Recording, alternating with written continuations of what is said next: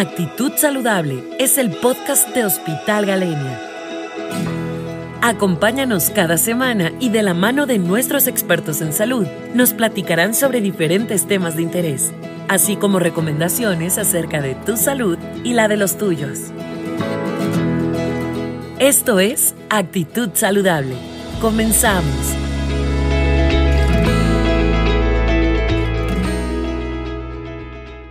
Hola, ¿cómo estamos? Eh, soy el doctor Humberto Estrada, soy médico internista, soy neurólogo, tengo una alta especialidad en trastornos del movimiento y vengo del Instituto Nacional de Ciencias Médicas y Nutrición Salvador Subirán y del Instituto Nacional de Neurología. Y hoy les quiero comentar un tema que, acabamos de publicar en el libro que se llama Síndrome de COVID-19, Certezas e Interrogantes, que se publicó el año pasado por la, por la editorial Panamericana. Y quiero hablarles del concepto de qué es la niebla mental asociada al síndrome de COVID SARS-CoV-2-19.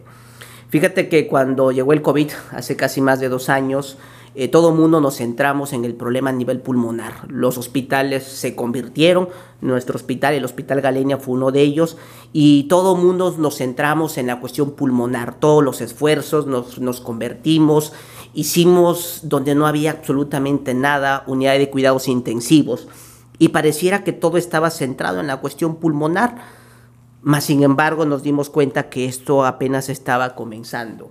Después de que los pacientes estaban hospitalizados, tiempo después hablábamos que los pacientes, y evidentemente el concepto de pandemia vino a cambiar toda la estructura hospitalaria, pero lo que inicialmente se había focalizado como un problema neurológico hoy tenía una implicación a largo plazo.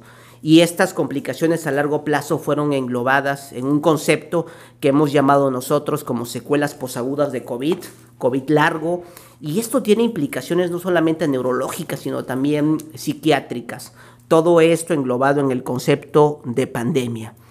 Nosotros habíamos eh, estudiado estos pacientes y habíamos visto que las manifestaciones neurológicas solamente eran en los pacientes que estaban hospitalizados. La verdad es que estamos muy equivocados. Eh, habíamos, estábamos encontrando nosotros tiempo después que no solamente los pacientes que estaban en cuidados intensivos, no solamente los pacientes que requerían eh, suplemento de oxígeno durante esos momentos difíciles, sino todos los pacientes. Incluso en este año, en mayo del 2022, eh, se establecieron los conceptos ya establecidos a través de un método que se, llama, que se llama consenso de Delfis, en la cual se juntan los expertos y dan una opinión.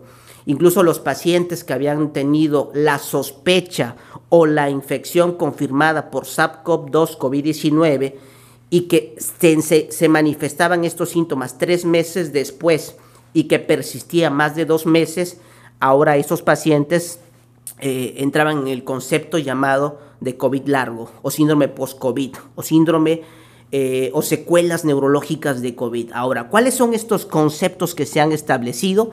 Un nuevo concepto que desde el año pasado, cuando se empezó a utilizar, hizo mucho escándalo a nivel mundial, pero hoy cada vez se va haciendo más evidente y el concepto es niebla mental.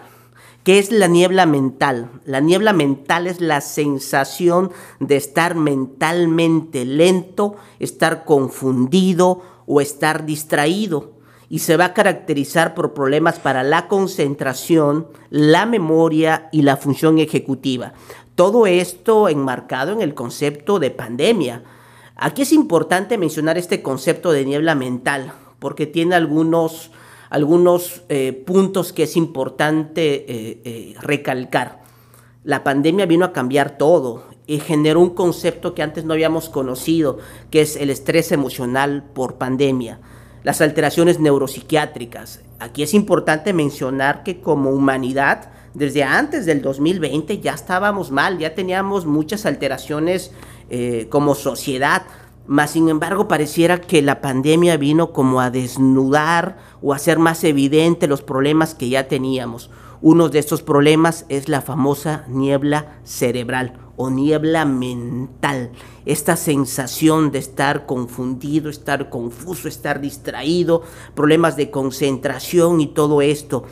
Este concepto cada vez eh, se ha ido estableciendo con mayor fuerza. Pero no solamente es el problema de la memoria el que se ha, quedado evidenciado, hemos establecido nosotros eh, otros síntomas asociados a este concepto de niebla cerebral y por ejemplo hemos notado una disminución de la velocidad de la marcha. Hay un estudio muy interesante que se hizo el año pasado en la cual los pacientes referían como problemas para encontrar las palabras. Se encontraba hasta un 40% de los pacientes, vértigo, eh, la sensación de tener un dolor, la sensación de fatiga. Y empezamos a establecer nosotros algunas relaciones con alguna población de riesgo. El primer concepto es de que todos, absolutamente todos, somos vulnerables al concepto de niebla cerebral. Voy a hacer un comentario. No es este, un término sexista, más sin embargo la población más afectada son las mujeres, entre los grupos de edad de los 20 a los 40 años. No se ha relacionado con la gravedad de la enfermedad, no se ha relacionado con la hospitalización, incluso la población que jamás tuvo eh, un ingreso hospitalario es expuesta a este concepto de niebla mental y ha afectado enormemente la calidad de vida. Incluso los pacientes nos dicen del día a día, ¿sabes qué? Eh, pues he perdido trabajo, o sea, no me puedo concentrar, llegan desesperados. Y aquí hay que hacer algunas consideraciones porque también tiene un impacto eh, laboral. Yo creo que tenemos que establecer una posición como, como colegio, como cuerpo médico ante este concepto.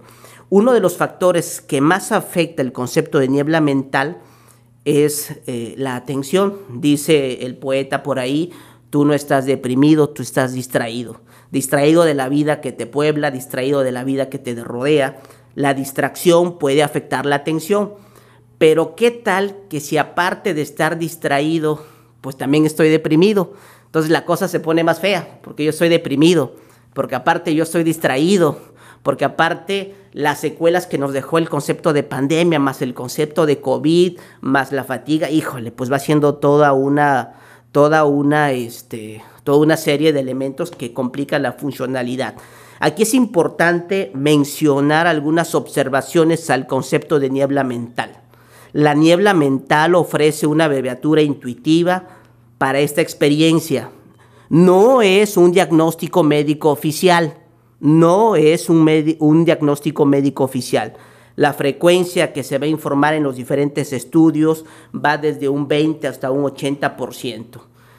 Y el otro punto que es muy importante, siempre, pero siempre deben de descartarse otras causas patológicas subyacentes, alteraciones neuropsiquiátricas, alteraciones metabólicas y requiere una valoración multidisciplinaria acérquense con nosotros o acérquense con su médico de primer contacto, infórmense. Necesitamos que en este concepto se puedan englobar desde médicos internistas, médicos de primer contacto, médicos psiquiatras, médicos eh, neurólogos y para que estemos preparados para este concepto de niebla mental. Soy el doctor Humberto Estrada y soy tu neurólogo. Muchas gracias.